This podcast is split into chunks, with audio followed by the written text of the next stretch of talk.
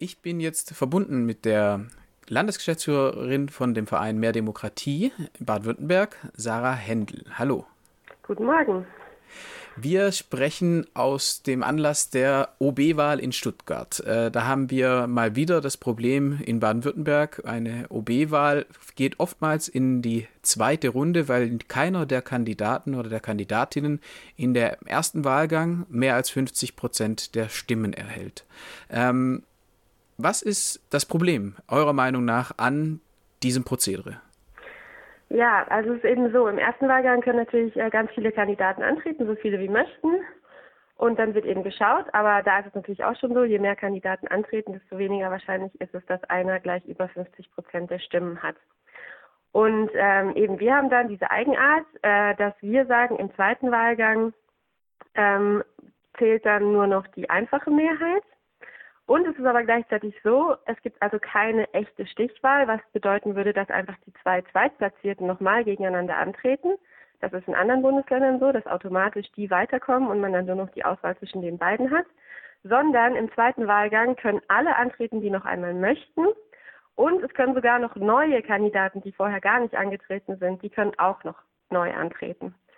Und das heißt, dann haben wir natürlich eine Situation, ähm, wo sich die Lager, ich sage es jetzt mal in Anführungszeichen, rechts und links, also die alte Aufteilung, wie wir sie oft so haben, dass die sich äh, aufsplittern können und dann ein Lager, wenn da mehrere Kandidaten dann für ein Lager antreten, dann nehmen die sich gegenseitig die Stimmen weg und dann gewinnt ähm, vielleicht das andere Lager, auch wenn man jetzt, und das war zum Beispiel in Stuttgart der Fall, praktisch alle Stimmen vom ersten Wahlgang eben jetzt, sage ich mal, ökosozialen linken Lager zusammennimmt, 60 Prozent der Leute fürs ökosoziale linke Lager gestimmt haben und eben fürs konservative Lager nur knapp über 30 Prozent. Das heißt, wir haben hier ein Wahlsystem, was bewirken kann und relativ leicht bewirken kann, dass am Ende eine Person OB wird, die nicht äh, eigentlich den größten Rückhalt in der Bevölkerung für ihre thematischen Programmatiken hat.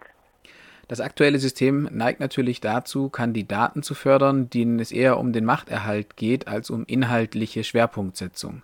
Wer sich kompromissbereit zeigt und viele politische Strömungen hinter sich vereinigen kann, der wird dann ins Amt gewählt. Nun habt ihr aber nicht nur euch über die aktuelle Situation beschwert, sondern ihr habt tatsächlich einen Lösungsvorschlag bzw. einen Alternativvorschlag unterbreitet, Ihr sprecht hier von der integrierten Stichwahl. Was kann man sich denn darunter vorstellen? Genau, ähm, integrierte Stichwahl ist ein äh, Konzept, was, ähm, wenn ich es jetzt das erste Mal beschreibe, vielleicht etwas kompliziert klingt. Ähm, aber ähm, wenn man es zwei, dreimal hört, dann wird es schnell einsichtig und dann ist es am Ende auch eigentlich sehr leicht anzuwenden, vor allem für die Bürgerinnen und Bürger. Und auf die kommt es ja als allererstes an. Also ich erkläre mal, wie das funktioniert. Und zwar ist das äh, so, es heißt integrierte Stichwahl oder eben auch Präferenzwahl. Das ist eigentlich der bessere Name. Und Präferenzwahl heißt es deswegen, weil es eben so wäre, dass wir als Bürger einen Wahlzettel bekommen und diesen Wahlzettel mit, sagen wir jetzt mal, fünf Kandidaten als Beispiel, einfach durchnummerieren. Das heißt, ich vergebe die Zahlen eins bis fünf und zwar nach meiner persönlichen Priorität. Ich sage, der sollte meiner Meinung nach am, am liebsten Bürgermeister werden, der kriegt die eins. Wenn der es nicht wird, dann hätte ich gerne den, der kriegt die Nummer zwei und so weiter. Also so werden die Zahlen vergeben.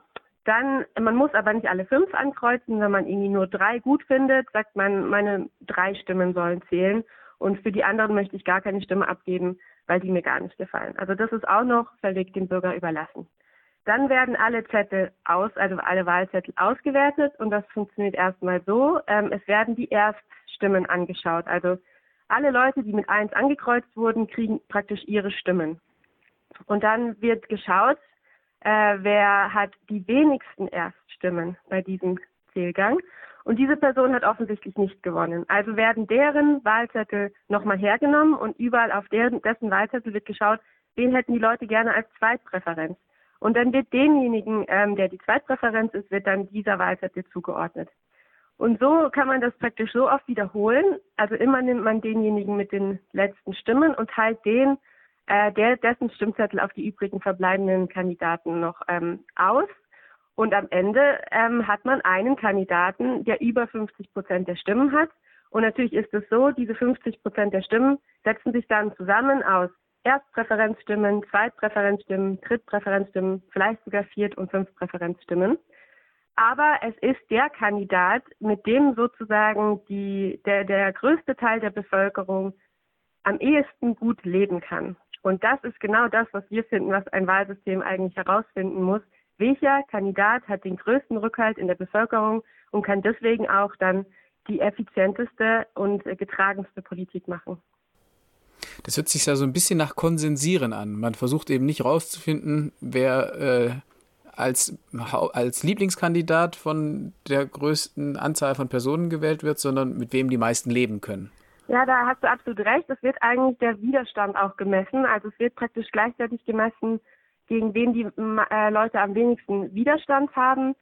Und ich denke, das ist doch ein vernünftiger Ansatz, ähm, dass man sozusagen ja nicht eine Person hat, wo dann am Ende eine sehr große Anzahl der Menschen sehr unglücklich sind, wie es jetzt angenommenerweise auch in Stuttgart sein könnte, äh, dass eben ein OB des Lagers gewinnt, was 60 Prozent der Menschen nicht gewählt haben. Ähm, das wäre doch, das würde, glaube ich, den Frust, der eh schon bei vielen Menschen da ist, doch noch sehr erhöhen.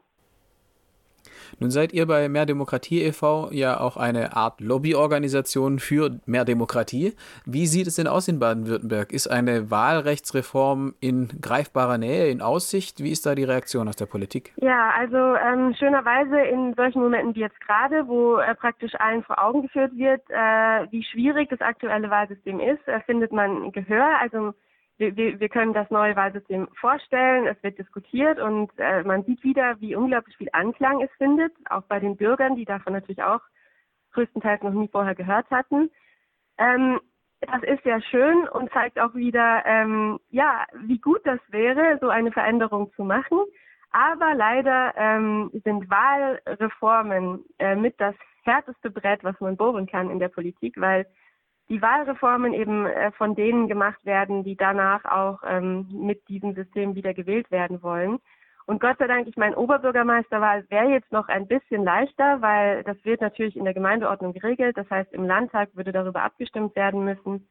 Und ähm, genau, die Landtagsabgeordneten sind jetzt nicht direkt betroffen.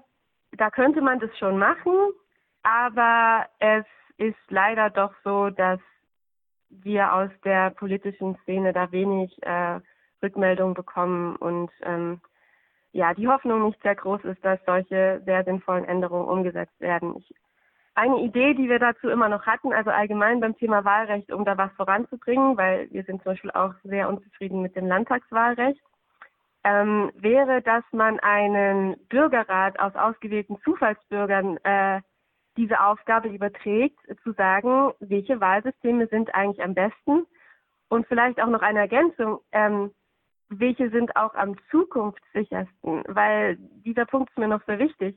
Gerade können wir vielleicht noch einigermaßen in Lagern denken mit rechts und links, aber äh, ich glaube, der Zeitgeist ist so, dass sich das immer weiter aufweichen wird. Und was ist denn, wenn es dann in Zukunft drei oder vier verschiedene Lager gibt?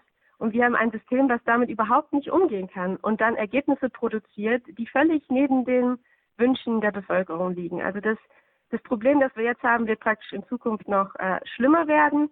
Und deswegen ähm, müssen wir dringend eben schauen, wie unsere Demokratie zukunftsfest gemacht werden kann. Und wenn das Parlamentarier nicht angehen wollen, dann könnte man das an Zufallsbürger übertragen, die dann ähm, eben ganz neutral und repräsentativ für die Bevölkerung sich anschauen, was die besten Systeme wären. Und dann könnte man natürlich noch eine Volksabstimmung darüber machen, um zu sehen, ob die größte Bevölkerung das auch mittragen möchte und sich diese neuen Wahlrechte selbst geben möchte.